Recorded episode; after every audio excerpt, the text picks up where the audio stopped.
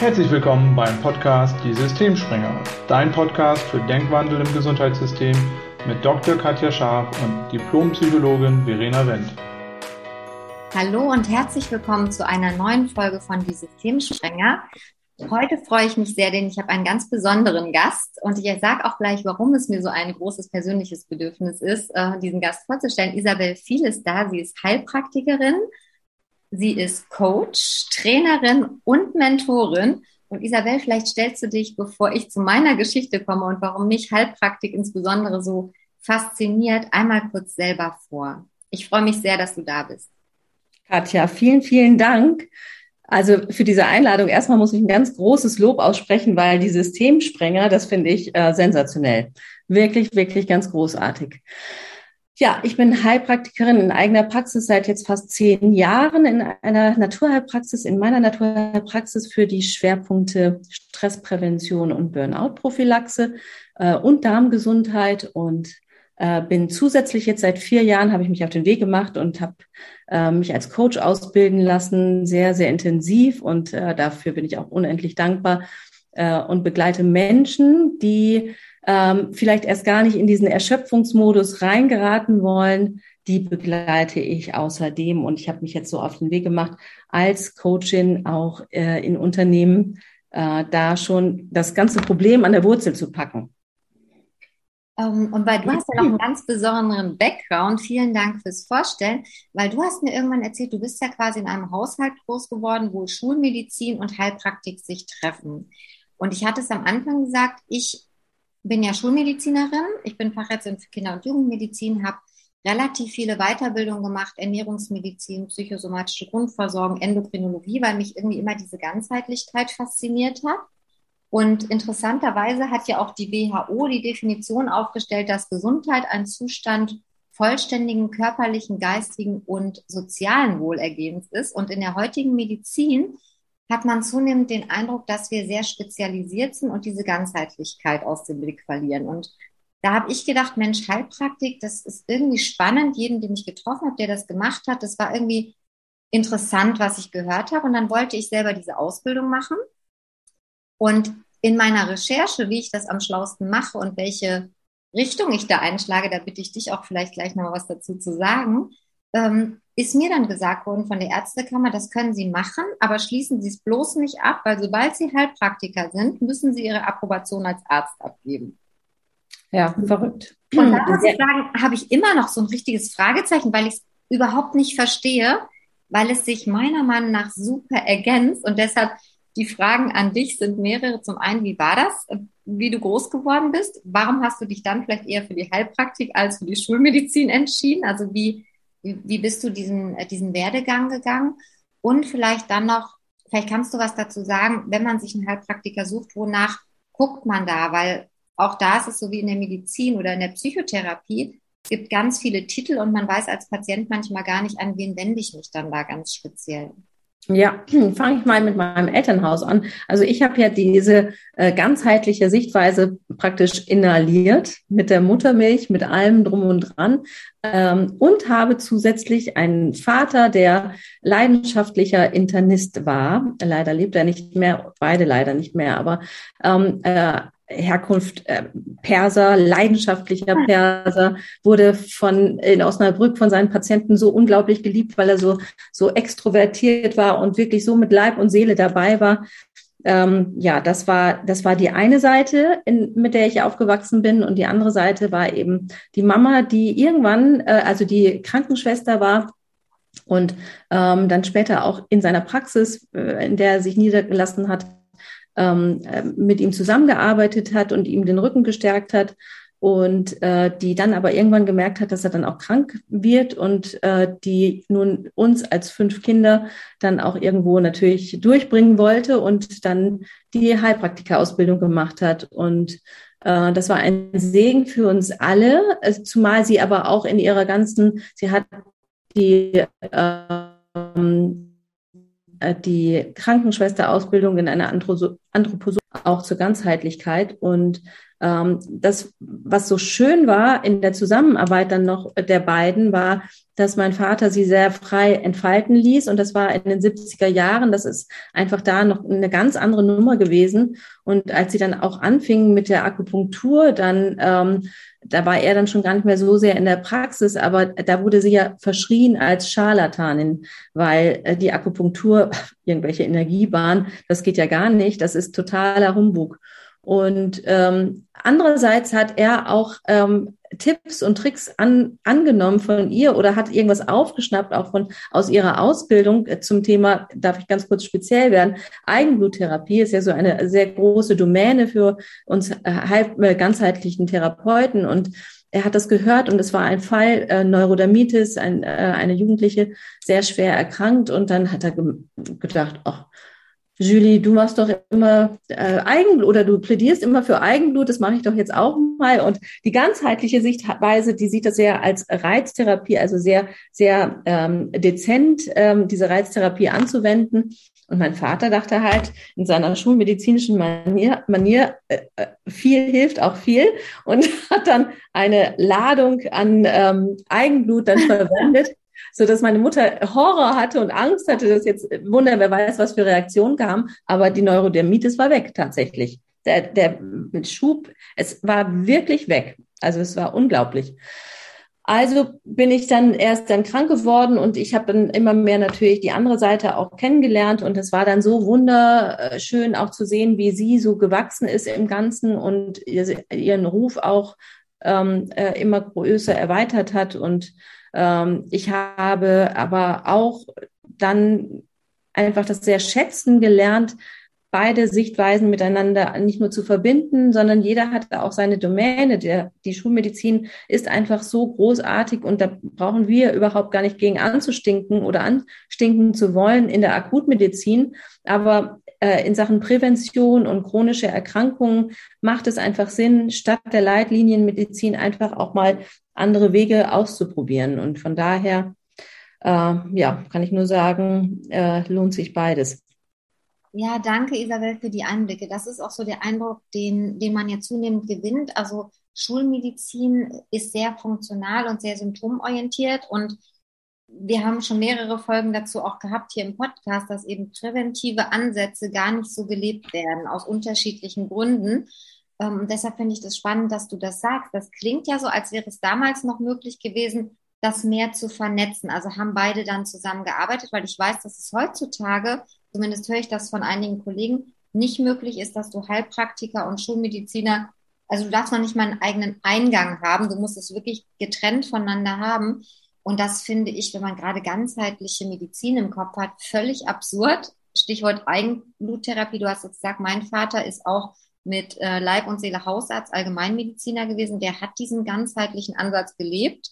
Also auch mhm. ich habe das mit der Mutter mit aufgesogen. Und ich weiß, der hat zum Beispiel auch Akupunktur, Eigenbluttherapie gemacht. Das heißt, zunehmend haben ja auch diese Aspekte Einzug gefunden in die Schulmedizin. Ähm, ja. Trotzdem wird es oft noch so ja, so dargestellt, als wäre das so völlige Scharlatanerei. Und ähm, wie war das damals? Konnten die das verbinden oder war das dann klar, wo deine Mama Heilpraktikerin war, musste das auch getrennt funktionieren? Oder nee, das war noch, das war noch während ihrer Ausbildungszeit. Sie hat sich sehr intensiv auch ausbilden lassen, also keine Hauruck-Geschichte, weil damals gab es dann auch noch wirklich die, die ähm, schnellst ähm, Ausbildung und das hat sie natürlich nicht gemacht. Äh, und sie hat ihm dann immer während der Ausbildung auch ihre Erkenntnisse geschildert, hat sich aber erst niederlassen können, als er dann ausgeschieden ist aus der Praxis und hat dann seine Praxis übernommen. Also das war damals, ich glaube gar nicht, ob es auch möglich gewesen wäre. Und da hätte sie auch gar keine Chance gehabt, denke ich. Äh, aber jetzt, ja, wie du schon sagst, das ist, ähm, es ist absurd. Ich finde es äh, wirklich absurd. Mein Schwerpunkt, wie gesagt, ist Stressprävention, Burnout-Prophylaxe und ich habe mich in, im Bereich Zellsymbiose-Therapie ausbilden lassen. Das heißt, ähm, ist schon ein, ein besonderes, kon ganzheitliches Konzept, äh, hochdosierte Vitalstoffinfusionen und äh, Ernährung, äh, äh, Bewegungskonzepte, um unsere Energiekraftwerke, um die Mitochondrien zu stärken, zu stützen und äh, in dieser Ausbildung sind eben auch Schulmediziner drin und wir haben ein ganz wunderbares Netzwerk, weil wir auch ein, ein Gerät ähm, da alle ähm, verwenden. Und irgendwann, äh, ich hatte noch meine Dependance auch in, in München und ähm, habe dann noch einen ähm, Mitmieter gesucht oder also ich wurde dann auch angesprochen von einem Lungenfacharzt, der eben genauso gearbeitet hat. Wirklich, also natürlich hat er noch erweitert äh, ganz andere Dinge gemacht, schulmedizinische Dinge auch gemacht, aber wollte eben gerade COPDs und so, wollte er ähm, mit diesem Konzept behandeln und äh, hätte das so wunderbar gefunden und hat dann von der Ärztekammer einen Rüffel bekommen, äh, das geht nicht, äh, gleicher Eingang. Man könnte ja meinen, äh, den Patienten wird vorgegaukelt, dass die kleine Furzi-Heilpraktikerin ähm, den Anschein machen will, dass sie Ärztin ist. Und das war der Grund oder das war die Begründung damals.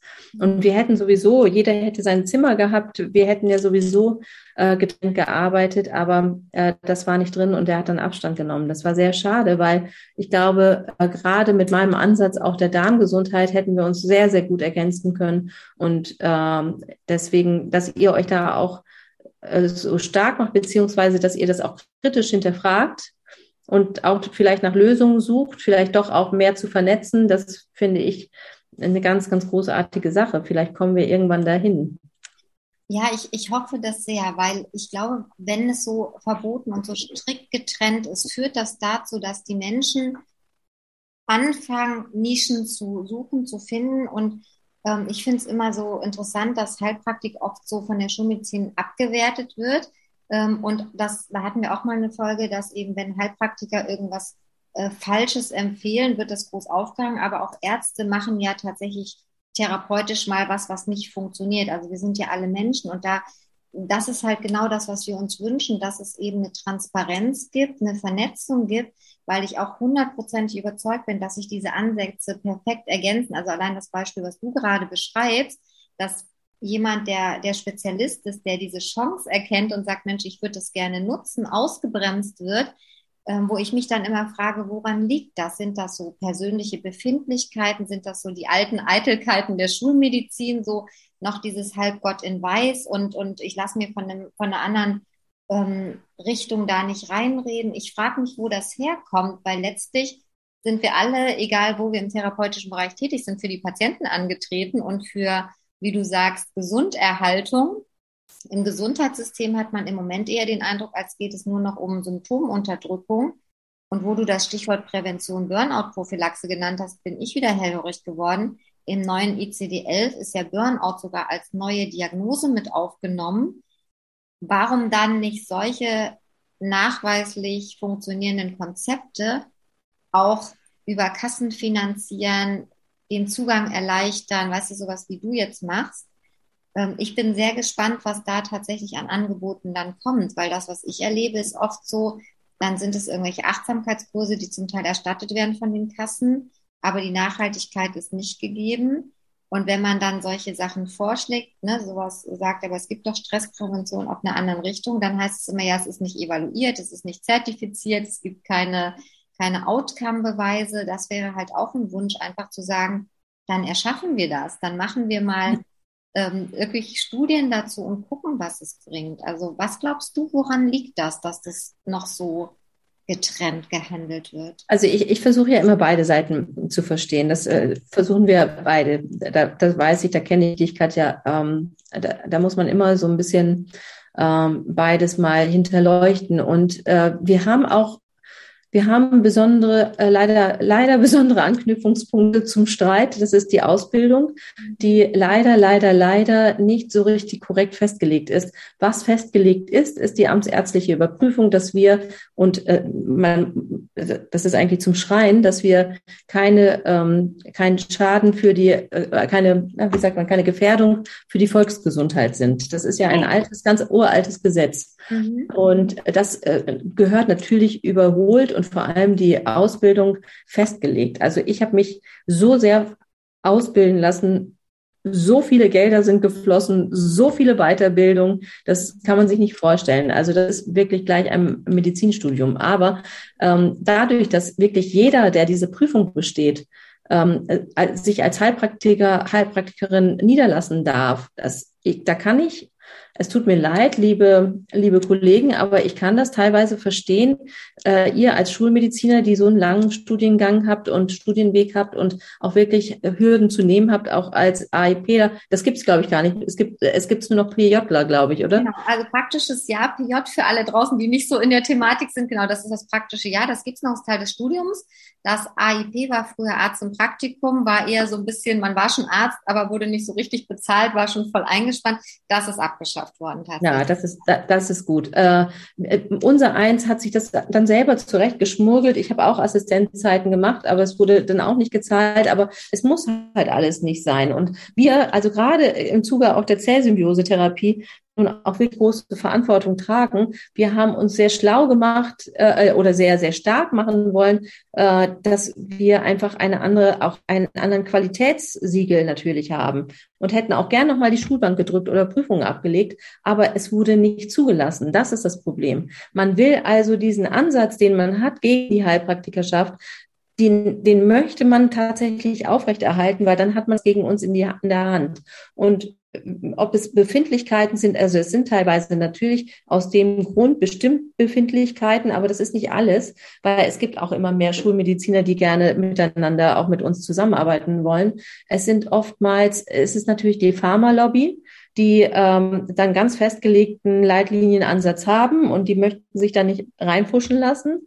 Äh, und das bekomme ich, da ist teilweise dann auch wirklich diese Hetzjagden, die dann teilweise, wenn dann mal ein Kollege irgendwo Mist baut, was es wirklich in beiden Richtungen gibt, ähm, ist menschlich, ist doof, darf nicht passieren, aber passiert halt. Passiert in, in beiden Richtungen. Ähm, dann wird das so auf, wird der so aufgehängt. Ähm, und da weiß man die Quellen, also die kennen, kennt man als Insider.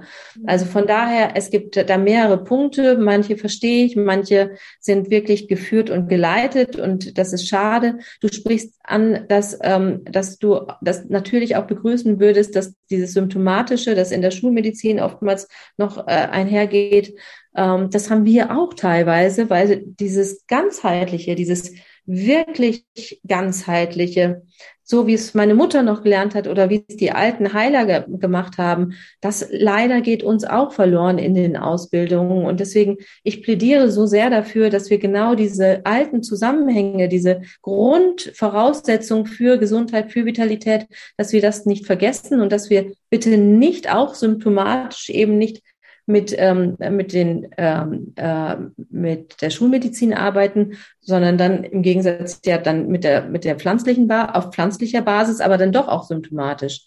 Und deswegen, also wenn ich da mal kurz, also da, dafür brenne ich und schreibe nächstes Jahr, ich habe Gott sei Dank da schon äh, ein, ein äh, Verlag, äh, dass ich ein Buch schreibe über das Bindegewebe, das für mich wirklich als Haupt, Hauptsäule gilt für ja, für ganzheitliche Gesundheit. Und deswegen glaube ich, ähm, müssen wir müssen beide Richtungen ein bisschen aufpassen, weg vom Symptomatischen zu gehen. Ja, das ist, das ist super. Du hast da ein paar spannende Aspekte gehabt. Das eine ist ja wirklich auch das Plädoyer, das unterstreichst du ja hiermit dann auch nochmal, dass es tatsächlich eher auf politischer und auf Ausbildungsebene äh, sich verändern darf. Ähm, ja. Weil das ist natürlich ein Riesenpunkt. Das ist auch was, ich habe ähm, zum Beispiel eine Hypnosetherapie-Ausbildung gemacht. Die habe ich gemacht bei einem Heilpraktiker Psychotherapie. Das war eine großartige Ausbildung. Es war, war wirklich mega. Der hat das toll gemacht. Und der sprach das eben auch an, dass er häufig die Problematik sieht, ähm, in der Ausbildung. Ne? Da waren dann auch Heilpraktiker dabei, die haben das irgendwie über Fernstudium gemacht, hatten wenig ähm, Kontakt zu Patienten. Und da kann man sich natürlich vorstellen, dass das dann so ein Totschlagargument ist, ja, die Ausbildung ist ja nicht fundiert genug. Auf der anderen Seite darf man sagen, äh, wenn man als Arzt irgendwann seine Prüfung bestanden hat, ich würde mir manchmal einen Ärztetüv wünschen, ja, dass man so ja. fünf Jahre, zehn Jahre, ich meine, weißt du, so ja. Führerschein, dass man nochmal nachweist, was man da eigentlich tut. Mhm. Denn auch unser System darf man ja mal kritisch hinterfragen. Und es geht hier überhaupt nicht darum, ne, das irgendwie schlecht zu reden. Also auch für die Heilpraktiker, die das jetzt vielleicht so gehört haben, um Gottes Willen, so ist das überhaupt nicht gemeint. Überhaupt nicht. Das, die meisten wollen das. Die meisten wollen das. Ja, unser Plädoyer ist wirklich einfach im Sinne des Patienten die Ansätze stärken, die ganzheitlich sind, die präventiv sind, das, was unserem System das ist meine persönliche Meinung, im Moment fehlt, was uns aber irgendwann langfristig das Genick bricht, weil wir eine immer kränkere ältere Gesellschaft kriegen, aber nichts für Prävention tun. Und deshalb suchen wir einfach nach diesen Lösungen. Und da denke ich, wäre es zum Beispiel ein Ansatz zu gucken, okay, wir schauen mal, wie ist die Ausbildung? Wie kann man die auf ein anderes Fundament stellen? Wie kann man das gewährleisten, dass man die Ansätze verknüpft? Ich persönlich hätte mir im Medizinstudium tatsächlich mehr von diesen naturheilkundlichen Ansätzen gewünscht. Das sind tatsächlich Kurse, die man, wenn man Glück hat, in manchen Unis auf freiwilliger Basis besuchen kann. Ähm, wir haben zu Beginn auch mal, also vor Aufzeichnen des Interviews gesprochen über Mineralien und Spurenelemente. Das lerne ich im Studium mal in Biochemie, wo ich das irgendwie, oder in Chemie. Nur ich kriege das gar nicht praktisch mitgeteilt. Was ist denn eigentlich Ernährungstherapie? Was ist orthomolekulare Medizin? Das ist was, das habe ich alles dann quasi schon lange nach Facharzt gemacht, weil es mich persönlich interessiert hat. Das ist aber gar nichts, womit wir Bezug haben. Und deshalb fand ich das spannend, dass du das gesagt hast. Mhm. Also man könnte ja auch sagen, man vereinheitlicht die, die Ansätze ein bisschen, dass man wirklich ganzheitliches Konzept hinkriegt. Und dann hat beides seinen Stellenwert wie in so einem Netzwerk. Wir mhm. sind auch bei dem Problem spezialisierte Ärzte. Wie schnell findet man Termine? Es ist unglaublich schwierig. Und warum mhm. dann nicht bestimmte Sachen einfach verteilen? Dass der Spezialist ja. dann wirklich nur noch die Spezialisierung macht. Als du vorhin von deinem Papa erzählt hast, habe ich gedacht, ja, das klingt so nach dem, nach dem alten Konzept von Hausarzt. Also wie ich es ja auch mhm. erlebt habe bei meinem Vater, die haben ganzheitlich gearbeitet. Also da war irgendwie ja. klar, du gehst nicht irgendwie hin, weil du was am Knochen hast. Also ich habe es dir vorhin erzählt. Ich habe einen Patienten gehabt, der jetzt seit sieben Jahren mit verschiedenen Knochenbrüchen bei Orthopäden, bei, bei unterschiedlichen Ärzten war ähm, letztlich hat er eine Bindegewebsschwäche, die dazu führt, dass der viel stolpert, stürzt und sich dann was bricht. Und alle mhm. haben immer nur auf den Knochen geguckt. Und da habe ich manchmal den Eindruck, so diese alten Ärzte, so wie du auch gesagt hast, so die Heiler früher, die haben noch einen anderen Blickwinkel gehabt. Also die haben sich das gesamte System angeschaut und dann wird irgendwie auch ein Schuh draus. Also das würde ich mir auch wünschen, dass wir da wieder hinkommen. Und da habe ich von so, als du von deinem Papa erzählt hast, habe ich gedacht, ja, hausärztliche Tätigkeit stärken, die als Filter nehmen, um dann weiterzuschicken. Sei es jetzt, der eine braucht einen Heilpraktiker, der andere braucht vielleicht einen Naturheilkundler, der nächste braucht tatsächlich vielleicht den spezialisierten Mediziner, der nur noch äh, Onkologie, sprich Tumorerkrankungen behandelt oder nur noch den Knochen macht. Ähm, wie siehst du das? Was würdest du dir wünschen, wenn so Gesundheitssystem der Zukunft, sage ich mal. Wie würde das für dich aussehen, als, als jetzt praktizierende Heilpraktikerin, als Coach mit diesen mega also, präventiven Ansätzen? Wenn die Fee vor mir stände, äh, muss ich gerade überlegen. Es gibt ja politisch gibt es ja Vorschläge jetzt für unsere Ausbildung, uns nämlich auch zu spezialisieren dann ähm, wir haben ja auch teilweise Spezialisierungen, die wir uns ja aber dann selber aussuchen. Der eine ist Homöopath, also ich bin zum Beispiel, ich arbeite null homöopathisch, der andere ist Osteopath, hat noch eine Zusatzausbildung in dem Bereich. Ähm, das ist alles noch in Ordnung. Aber trotzdem haben sie dieses ganzheitliche. Aber die Politik äh, äh, wünscht sich, glaube ich, wenn unsere ähm, Ausbildung reglementiert wird, dass wir, ähm, dass wir auch dann der Heilpraktiker für äh, manuelle Therapie sind und der Heilpraktiker für äh, was weiß ich. Also, äh, dass wir unsere Spezialisierung haben und dann würde aber nichts anderes passieren als das, was bei euch auch passiert, dass nur noch spezialisiert wird und der ganzheitliche Blick dann wieder verloren geht. Und deswegen wäre mein Wunsch für euch wie für uns, dass äh, eine ganzheitliche äh, Sichtweise als Basis auf jeden Fall als Fundament da ist. Und ich glaube, ich wage mich jetzt rauszulehnen, das habt ihr nicht mehr wir haben es noch in Ansätzen, aber auch kommt es dann auch auf die Schule an. Ich habe, ich habe, äh, Katja, ich habe fünf Schulen ausprobiert oder sechs. Sechs Schulen ausprobiert, da, bis ich dann wirklich glücklich war, bis ich dann die Schule gefunden habe, die so fundiert und so besonders gut war und mich gut vorbereitet hat und wo ich dann parallel die naturheilkundliche Ausbildung bei einem wahnsinnigen super Mentor ähm, äh, durchführen durfte. Aber es ist einfach da zu wenig. Und äh, bitte, wenn ihr, wenn es dann nur den Onkologen gibt, ich weiß nicht, es ist, äh, es ist sehr, sehr schade, genau von dem du sprichst. Also dein Vater ja auch, der war, der ist, ist noch, oder? Ist der noch hausärztlich mein, mein unterwegs? Vater ist ja, ist ja leider verunglückt vor zehn Jahren. Der hat ja, der ist ja im Bergsteigen verunglückt, aber der hat bis zum Schluss, also ich kann das wirklich nur sagen, Hausbesuche gefahren, also so, so ganz andere Medizin, als ich die heutzutage erlebe. Deshalb ja. ist das, glaube ich, auch so meine Mission, zu sagen, es war nicht alles schlecht früher und wirklich, wir, wir, wir verlieren dieses, dieses Ganzheitliche. Wir verlieren den Menschen aus dem Blick. Und, und auch was du vorhin gesagt hast, was wir auch nicht mehr im Blick haben, sind so die Selbstheilungskräfte der Patienten. Also ja. die schulmedizinischen Ansätze. Und, und wie du gesagt hast, gibt mittlerweile viele Schulmediziner.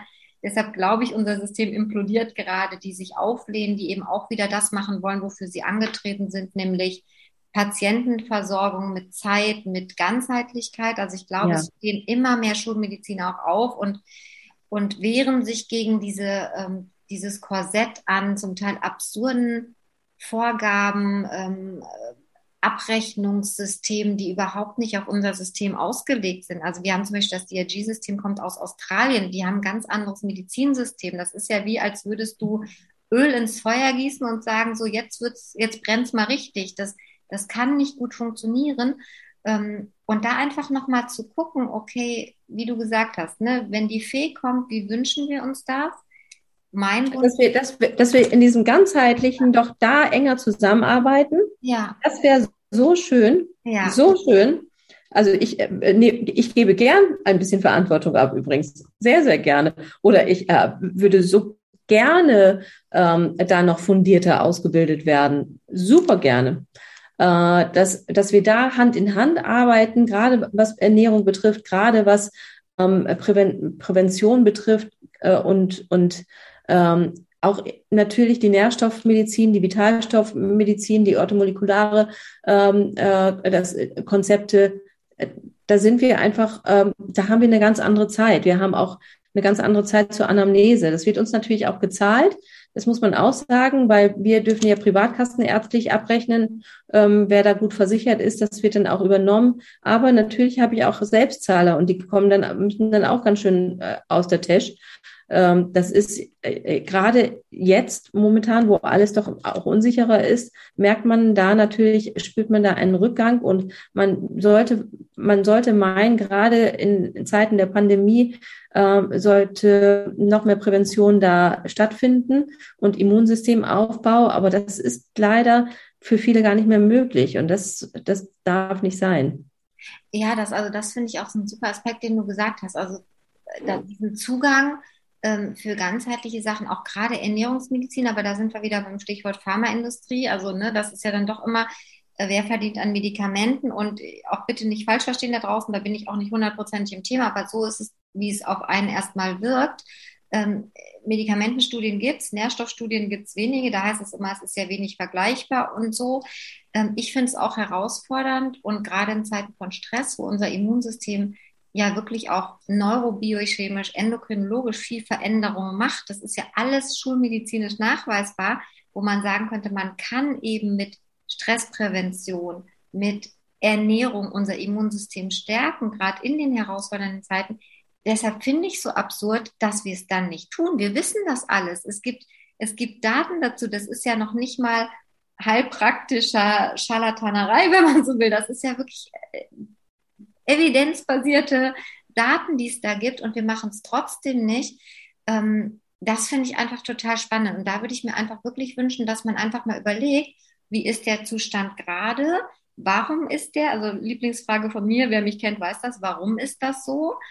Und sind das vielleicht einfach auch alte Gesetze, wie du vorhin gesagt hast? Sind das vielleicht alte Begründungen, die einfach nicht mehr zeitgemäß sind? Weil ich glaube, die Welt ist nie offener gewesen als jetzt für innovative neue Sachen, ähm, nie so wandelbar wie jetzt gewesen. Und Corona hat gezeigt, es ist vieles möglich. Das würde ich mir wünschen. Meine Frage wäre noch, du hattest gesagt, die sind auch dabei oder ähm, eure Ausbildung soll sich auch verändern. Weißt du, wo diese Idee jetzt herkommt, dass ihr euch. Ja, die, die, ist schon, die ist schon ewig, die war sogar schon zu Mamas Zeiten, äh, kam das immer wieder auf. Oder sie wollen uns verbieten, das geht aber auch irgendwie nicht. Und Deswegen äh, versuchen sie schon an der Ausbildung zu regeln, was ja auch wirklich ja. gut ist. Ja. Ähm, unsere Verbände möchten da auch gerne äh, einfach Vorschläge, Lösungsvorschläge, wirklich gute Lösungsvorschläge machen. Das, da geht es, glaube ich, gerade nicht weiter, aber auch, weil das alles natürlich auch momentan andere Problematiken sind. Äh, aber du kannst dir, das muss ich nochmal abschließend loswerden. Äh, eben mein einer Schwerpunkt ist ja auch Darmgesundheit. Ja. Und du kannst dir nicht vorstellen, wie viel verzweifelte Patienten zu mir kommen, mhm. die äh, jahrelang unter stärksten Beschwerden leiden, ähm, dann wirklich nur in die Röhre geschickt werden äh, oder beziehungsweise eine Darmspiegelung ähm, bekommen und mehr nicht und immer alles gleich auf Reizdarm geschoben wird und da kann man nichts machen das ist wirklich, du weißt es selber, gerade auch neuroendokrinologisch, wenn wir den Darm nicht gesund halten, dann, äh, wenn da immer chronische Entzündungen stattfinden, dann entsteht dort Krankheit als Wurzel des Geschehens. Und ähm, das muss mehr gesehen werden, egal wie, aber das muss mehr gesehen werden. Ja, danke, dass du das nochmal sagst. Also zum einen schreit das ja, also zumindest in meinem Bewusstsein tatsächlich danach, dass sich Schulmedizin und, und eben alternative Sachen mal zusammensetzen und überlegen, wie kann man Ausbildung verändern, und zwar auf beiden Seiten. Mhm. Ein bisschen mehr Aspekte der alternativen Sachen einfach ins Studium mal rein als Idee, dass man einfach mal weiß, wie arbeiten vielleicht andere Ansätze. Und für euch wäre es ja super, wenn man einfach sagt, okay, was bräuchte es denn, damit die Ausbildung so fundiert ist, dass man sie dann aber auch anerkennen kann, weißt du, ohne dass man sagt, das ist so spezialisiert, das ist so, um es dann sozusagen wieder zu nutzen und zu sagen, naja, eigentlich ist das alles nicht richtig anerkannt und die Ausbildung ist nicht fundiert genug. Das ist ja dann ein Totschlagargument, wo man wenig gegenleitet. Genau. Wir hätten, wir hätten gern ein praxisnahes Studium, ja. also so ein Bachelor oder äh, also ein Fachhochschulstudium, wo man auch wirklich noch viel Praxiszeiten hat, äh, weil darunter leidet ihr ja auch. Ihr habt einfach zu wenig Praxis, finde ich, im Studium.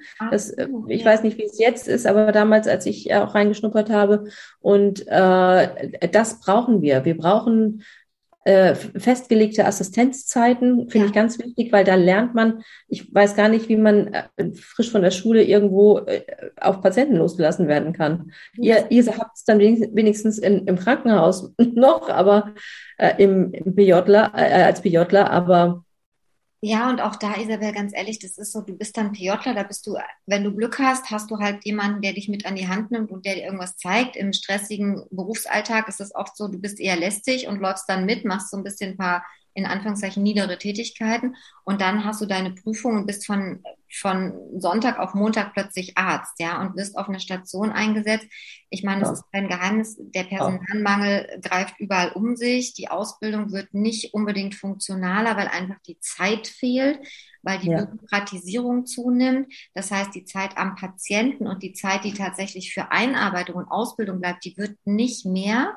Ähm, und deshalb ist mir das so ein persönliches Anliegen, gar nicht zu jammern und zu klagen, sondern einfach wirklich mal eine Vision fürs Gesundheitssystem zu entwickeln. Also mhm. wir hatten ja auch schon Politiker in dem Podcast, wo es einfach darum ging, gibt es das? Und man hat das Gefühl, jede Regierungsperiode hangelt sich so durch die Legislaturzeit. Also die haben dann ihren kurzes, und wenn man Glück hat, wird man wiedergewählt, dann kann man es ein bisschen verlängern. Ansonsten gibt es aber keinen was wir in jeder Coaching-Ausbildung lernen, so, so, ein Ziel, so, so, eine Vision, ja, wo wollen wir in fünf Jahren, in zehn Jahren ja. sehen? Und das fände ich eine mega Vision zu sagen, ja, wir, wir strukturieren diese Ausbildung um, ja, wir, wir machen das praxisorientierter, wir machen das so, dass es anerkannt wird, dass auch Krankenkassen die Leistung übernehmen, dass es eben nicht so ist, dass Selbstzahler oder gut Privatversicherte das übernommen kriegen. Und du hast es mit dem Darm, hast du eigentlich das beste Beispiel gebracht, finde ich, ähm, ich kriege das ja in der Kinder- und Jugendmedizin oft mit. Ähm, da geht die ganze apparative ähm, Geschichte los. Ja, also wenn du Glück hast, geht es mit dem Ultraschall und nicht schon mit einer Magenspiegelung los. Ähm, ganz viel an Labordiagnostik. Leaky Gut Syndrom, ja, wenige Ärzte kennen das. Also wenige, genau, eben, das ist ja schon fortschrittlich das ist ja schon verrückt, das ist ja dann schon wirklich äh, hohes Level und selbst die Gastroenterologen, die Spezialisten für den Darm kennen es nicht immer. Also wenn jetzt jemand zuhört und es kennt, ich meine niemanden persönlich und wir freuen uns auch über Beiträge, ja, wenn es jetzt jemand hört und sagt, ich habe als Patienten Erfahrung gemacht oder ja. ich habe als Therapeut, ich mache es genau anders, ich lebe das schon, bitte meldet euch, weil das sind genau die Themen für den Podcast, um zu gucken, wo funktioniert es vielleicht schon, welche Lösung kann man übernehmen, ja. weil es gibt ja schon Nischen Oder wenn jetzt jemand sagt, das stimmt, das haben wir in der Ausbildung nicht, warum ist das so und kann man das nicht mit reinbringen? Weil ich kenne das tatsächlich auch nur über ähm, Ernährungsmedizin, weil ich mich damit beschäftigt habe, mehr gelesen habe und weil ich auch selber Nahrungsergänzungsmittel nehme ähm, mhm. und in dem Bereich dann viel nachgelesen habe. Ich kann nur sagen, mein Immunsystem ist stärker, seit mein Darm gestärkter ist. Und ne, Darm-Hirn-Connection, wir kennen das, der Darm ist ja auch ein hochendokrines Organ, was ja viele ja. so auf dem Schirm haben. Man denkt dann immer so gut, der ist für Verdauung zuständig, ja, und, und Verstopfung und Durchfall kennt man noch, aber das ist ja so viel mehr. Deshalb fand ich super, dass du es gesagt hast. Und da habt ihr, je nachdem, wie ihr ausgebildet seid, so tolle Ansätze. Also jemand wie du, der so viele Zusatzausbildungen gemacht hat, ähm, da frage ich mich dann immer, wie finden Menschen euch dann? Also auch da ist es ja so, weißt du, du hast jetzt zum Beispiel eine Darmgeschichte, schleppst dich da Jahre durch, warst vielleicht bei zig Ärzten, bei unterschiedlichen Institutionen. Das ist ja auch irrwitzig, mit wie viele Institutionen man mit der gleichen Sache abarbeiten kann und keiner hinterfragt mal, ja, sie waren doch schon bei fünf, also wieso machen wir jetzt die fünfte Spiegelung? Die letzte war doch vor drei Wochen, war doch nichts. Also das finde ich total verrückt manchmal. Ja. Wie finden Menschen dann zum Beispiel jemanden wie dich, der einen anderen Ansatz hat? Also wie, wie kann man das machen? Äh, ich werde, ich werde schon durchs Internet gefunden, weil ich mir auch jetzt gerade in dem Bereich, ähm, denke ich, äh, bin ich da schon so habe ich mir da schon meinen Namen gemacht und mhm. ähm, bin da aber ja auch schon länger dabei. Äh, dann außerdem äh, gibt es ein Portal namens Taramax, nee, Teramax, Taramax. Mhm. Taramax, ähm, das sind lauter Mitochondrientherapeuten, also wirklich Stresstherapeuten und da sind Ärzte wie auch Heilpraktiker drauf, die mhm. eben diese besondere Ausbildung genossen haben und ansonsten ist das wirklich Mund-zu-Mund-Propaganda oder mhm. äh, so wie es halt insgesamt im, im Business läuft, äh, Artikel schreiben und ja. dann eigene Erfahrungen machen. Aber ähm, du meinst wahrscheinlich so eine Art Qualitätssiegel, was ich vorhin ja. schon angesprochen ja. habe. Das wäre super, wäre ich sofort dabei, wäre ich mhm. sofort dabei, weil ich auch finde, es gehört dann ein bisschen abgegrenzt weil auch bei mir äh, die Darmbehandlung beziehungsweise die Darmdiagnostik ist wiederum eine ganz andere als so viele Heilpraktiker, weil Darm ist ja auch natürlich auch da ein Kerngeschäft. Mhm. Ähm, die aber immer alle gleich arbeiten. Und ich arbeite da eben sehr labororientiert, weil ich aber auch als Grundausbildung, ich bin MTA, ich habe ähm, einfach da meine, äh, meine schulmedizinische Grundausbildung genossen und deswegen habe ich eine große Affinität zum, zum Labor. Aber das ist auch nicht jeder. Also nicht jeder, der Darmgesundheit draufschreibt oder Darmtherapie, äh, da ist es auch drin. Und damit möchte ich sie überhaupt nicht äh, schlecht reden, überhaupt nicht, weil jeder, jeder findet auch die Patienten, die zu ihm passend sind. Absolut. Ja, und du hast, also da hast du nochmal einen wichtigen Aspekt angesprochen, tatsächlich diese Qualitätssicherung, weil man hat manchmal den Eindruck, alle schreien nach Qualitätssicherung. Wenn man dann aber mal guckt, was Qualitätssicherung bedeutet, dann ist das oft formal auf dem Papier. Ähm, und dann ist auch wirklich die Frage, was ist das für eine Art Qualitätssicherung? Und ich glaube, das ist ein wichtiger Aspekt, wenn man da langfristig hinkäme, auch da wieder zur Vision für unser System, dass man sagt, okay, wir haben vernünftige Akkreditierung, wir haben eine Zertifizierung für Ärzte, aber auch für Heilpraktiker. Das gilt auch für die Psychotherapeuten. Äh, da haben wir auch mal drüber gesprochen, ähm, wie schwierig das ist in diesem ähm, Dschungel an Titeln und an unterschiedlichen Ausbildungen, da wirklich den zu finden, der dir dann hilft. Dann, glaube ich, kommen wir auch dazu, dass wir Kosten im Gesundheitssystem sparen. Das ist ja auch ein Anliegen von uns, dass wir sagen, das Geld ist da. Nur wenn du natürlich ne, die fünfte Darmspiegelung von der Kasse gezahlt kriegst, ähm, ja. weil eben keiner das hinterfragt, statt vielleicht mal einen anderen Ersatz zu nehmen, der was ganz anderes macht, der dir aber hilft, dann ist natürlich der Topf irgendwie leer. Und äh, ja, deshalb, das würde ich mir halt auch wünschen, dass man wirklich auch wegkommt von, also am liebsten wirklich so eine Gesundheitskarte, wo alle medizinischen Leistungen drauf sind, ja, die man auch irgendwie nachvollziehen kann, dass wenig Informationen verloren geht dass man genau weiß, okay, das ist schon ausgeschöpft, vielleicht ist wirklich was Alternatives eine Option, ähm, dass man da andere, ich sag mal, Gesundheitspfade entwickeln kann und wirklich früh in die Ausbildung zu gehen, dass man, ne, also warum auch nicht im Medizinstudium mal einen Block haben, wo man andere therapeutische Richtungen mal kennenlernt, weißt du, wo du mal eine eine ähm, Vorlesung hast, wo man Heilpraktiker spricht über seine Tätigkeit und was er so macht.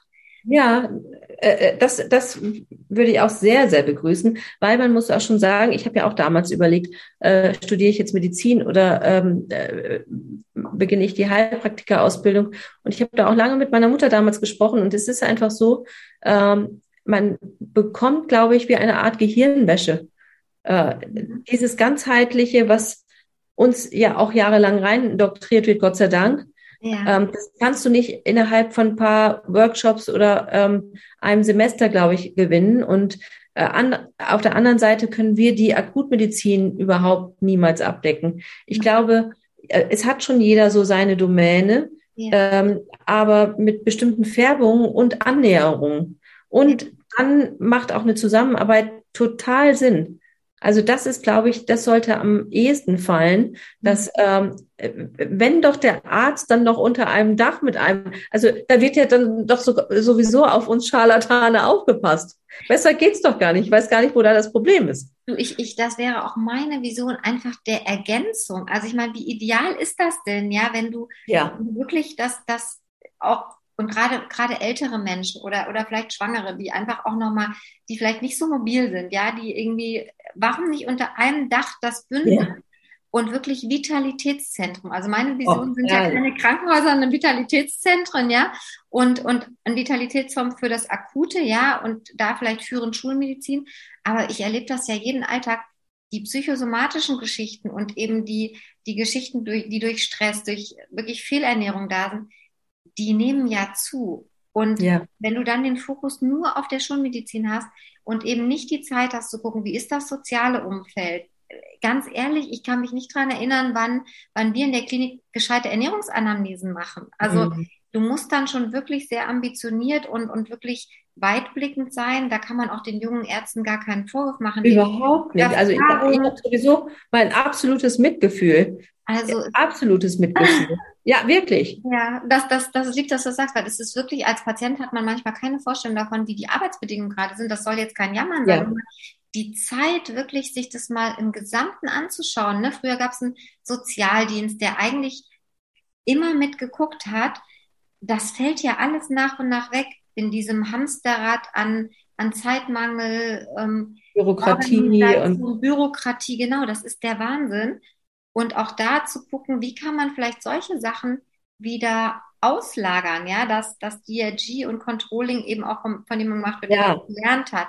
Wie kann man wirklich wieder zurückkommen zu heilerischer, schrägstrich ärztlicher, schrägstrich therapeutischer, wie auch immer man das nennen will, Tätigkeit im Sinne des Patienten. Also wirklich wieder ja ganzheitlich denken und, und arbeiten. Ne? Und ich würde mir so sehr wünschen, dass auch keine gegenseitigen Schuldzuweisungen oder schlecht. Stimmungsmache äh, ähm, da entsteht. Zu mir kommen so viele Patienten, die mit ihren Ordnern angeschleppt kommen, mit ihren ganzen Diagnosen und Laborberichten und dann so schlimm teilweise über ihre Ärzte abschimpfen. Und da, da hört keiner von mir ein schlechtes Wort, weil weil die tun auch nie, nur ihr Bestes und sie haben keine zeitlichen Kapazitäten, so bohren zu können, wie wir bohren können. Und genauso wünsche ich mir aber auch von den Ärzten wiederum, dass da genauso nicht schlechte, schlechte Wäsche, äh, wie sagt man, schmutzige Wäsche gewaschen wird. Ich finde das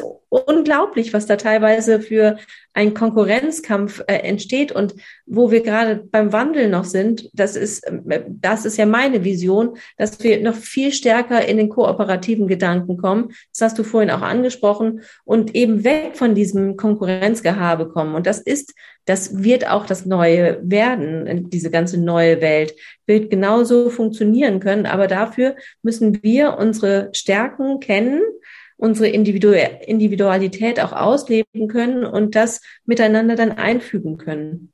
Also kein Gegeneinander mehr. Ja, das war so schön gesagt. Also wirklich kooperieren statt konkurrieren und wirklich mal Standpunkte des anderen einnehmen und einfach mal ja. überlegen, okay, was sind dessen Möglichkeiten, wie ist das? Und wo du gerade sagst, Ordner von Befunden, das ist ja selbst, wenn du innerhalb der Medizin bleibst, ne? Also so verrückt manchmal, was da alles so gemacht wird. Und wenn man das einfach mal wie ein Puzzle zusammenfügen würde und sich nicht nur immer die Einzelteile anguckt, sondern wirklich mal ein ganzes Bild erschafft. Äh, wir beide haben ja auch eine Coaching-Ausbildung gehabt, wo es immer die Unterscheidung gab, was ist Interpretation? Ja, ja also das, das fällt mir immer ein. Und das muss ich sagen, war für mich echt so ein Gewinn, einfach zu gucken, habe ich es verstanden? Also ne, der, der Junge, von dem ich vorhin erzählt habe, der mit Knochen mhm. geschickt wird, verstehe ich das? Also für die Erkrankung hat er nicht genug Knochenbrüche. Dann mal zu fragen, wie ist das denn passiert? Ja, mhm. ist der einfach irgendwie mal kurz dagegen gelaufen und hat schon gebrochene Knochen? Nee, der hatte wirklich richtige Traumata. Also der mhm. Knochenbruch mhm. passte zu dem, was passiert ist. Okay, dann zu sagen, ja, und wie kommt es dazu? Und wenn die dann sagen, ja, die Kniescheibe springt ständig raus oder der knickt immer um, dann mal zu denken, das ist komisch. Und das ist komisch, ja. so lange zu fragen, bis du es verstehst. Und mhm. das ist was, das würde ich mir auch noch für die Ausbildung wünschen, dass man eben nicht nur diese theoretischen Sachen auswendig lernt, auch in Prüfung Multiple Choice, was ein Quatsch in der Medizin, ja, ähm, mhm. dann verstehst du keinen Zusammenhang. Wenn du irgendwie fünf Antwortmöglichkeiten hast, dann ja. einfach rumkreuzt, sondern wirklich zu sagen, okay, frag so lange, bis du verstanden hast, was das Problem des Patienten ist. Ja. Wenn du das nicht verstanden hast, frag weiter. Und da sind wir wieder beim Punkt Zeit. Wenn du die natürlich nicht hast, bist du natürlich schnell froh, wenn du irgendwas hast, was dir bekannt vorkommt. Ja, irgendwie Bauchschmerzen kenne ich, machen wir mal einen Ultraschall. Ja. Hat er vielleicht ein ganz anderes Problem, das kriegst du dann gar nicht mehr mit. Also das würde ich mir so wünschen auch nochmal. Ähm, früh in die Ausbildung, da sind wir wieder bei ganzheitlich, aber dann auch so zu fragen, dass ich es verstehe. Ja, ich habe auch noch einen letzten Wunsch für die, äh, für die Fee, für, ja. für die schulmedizinische Ausbildung, dass die doch bitte nicht Zugangs, äh, wie sagt man, dass die Zugangsberechtigung nicht der NC ist, sondern, und das ist ja nach wie vor, glaube ich, so, sondern wirklich ähm, Gespräche. Gespräche sein sollten. Ist ja teilweise schon passiert, ja. glaube ich. Äh, also im Ausland auf jeden Fall, in Österreich und mhm. äh, in Ungarn ist es, glaube ich, auch so. Aber ähm, dass das, also das, das finde ich wahnwitzig. Also was, äh, was soll das? Die Menschlichkeit, die Empathiefähigkeit, ähm, diese ganzen Führungskompetenzen, weil natürlich muss ein Arzt auch führen können. Er muss ja seine Patienten führen können. Und da braucht er bestimmte Führungskompetenzen oder der Therapeut an sich. Und warum wird das nicht abgefragt? Warum ist da die Schulnote in Mathe und Latein ähm, äh, so bahnbrechend und ähm, äh, da das Allerwichtigste? Also das wäre, liebe Fee, ein ganz, ganz großer Wunsch. Ja, das ist auch super, dass du es nochmal angesprochen hast. Da hatten wir, glaube ich, tatsächlich auch schon mal eine Folge zu, weil wir das auch so absurd finden. Ähm, du hast dann, ich nenne sie immer ganz gern die sozialen Nerds und auch das ist nicht die Wahrheit, weil du hast auch, du hast auch Menschen mit einem 09er oder 1,0er. Du kriegst Ich habe das nicht gesagt. Nein, das habe ich gesagt. Und ich, und ich führe das auch aus, wie ich das meine, weil du hast auch Leute mit einem 1,0er, 09er Abi, die sind mega sozial kompetent. Ähm, und trotzdem, wie du das sagst, das macht keine Aussage über deine menschlichen Fähigkeiten, ja, das, das ist so davon abhängig, auf welcher Schule bist du. Machst du dein Abi in Bayern oder machst du es in NRW? Selbst da gibt's ja Unterschiede in der Qualität, das ist ja unfassbar. Ja, und dann hast du vielleicht wirklich jemanden, der hat wirklich gelernt, gelernt, hatte wenig Sozialkontakte, weil er halt immer gelernt hat, hat einen super Abischnitt, schafft seinen NC, kann aber irgendwie vielleicht gar nicht kommunizieren. Und ich meine, wozu das führt, erleben wir ja tagtäglich. Wir führen das mal nicht weiter aus, ja. Ähm, aber es ist, es ist ja absurd, ja. Also, wie du sagst, also Kommunikationsskills sind ja gerade für das, was wir haben, entscheidend, ja auch äh, Vertrauensaufbau zu den Patienten. Ich muss sagen, auch da war mir die Coaching-Ausbildung, also wir können es ja an der Stelle sagen, wir haben beide eine kontextuelle Coaching-Ausbildung nach Maria und Stefan Krämer gemacht. Ähm, diese Skills, die ich da gelernt habe, waren wertvoller als jeder Kommunikationskurs, wenn ich überhaupt einen hatte, mhm. weil ich dort einfach auch gelernt habe, anders zu sprechen. Ich spreche Dinge an, die finden die Patienten erstmal vielleicht unangenehm. ähm, bei mir wird gesagt, was man denkt, ja, und auch wirklich Tacheles geredet. Mein Chef hat mal die Nachbartür aufgemacht, hat gesagt, das hast du denen jetzt so nicht gesagt, müssen wir uns auf eine Klage gefasst machen. Habe ich gesagt, ich glaube nicht, ich glaube, das ist. Und das sind die Patienten, mit denen kommunizierst du auf einer anderen Ebene. Also wenn die ja. einmal verstanden haben, dass du das nicht gegen die machst, sondern dass du wirklich was vorhast, ja, dass du die vielleicht auch mal auf den Topf setzt und sagst, okay, worum geht's hier gerade? Ja, was wollen sie? Was soll ich machen? Klarheit schaffen, Auftrag abholen. Also es sind ja alles eigene Podcast-Themen, Isabel. Du darfst nochmal wiederkommen, ja? Wahnsinn, oder? Wir hören gar nicht mehr auf. Das ist wirklich, ich, ich bin so dankbar, dass wir dieses Thema mal gemeinsam ansprechen können. Sehr, ja. sehr schön. Also können wir echt nochmal machen, weil das sind so Sachen, wenn wir das erreichen, haben wir einen mega Grundstein. Und wenn wir das noch transportieren in Politik und Ausbildung, ja. das ist, glaube ich, ein Quantensprung. Und ich glaube, die Zeit war nie reifer als jetzt. Deshalb, oh ja. du darfst gern nochmal wiederkommen.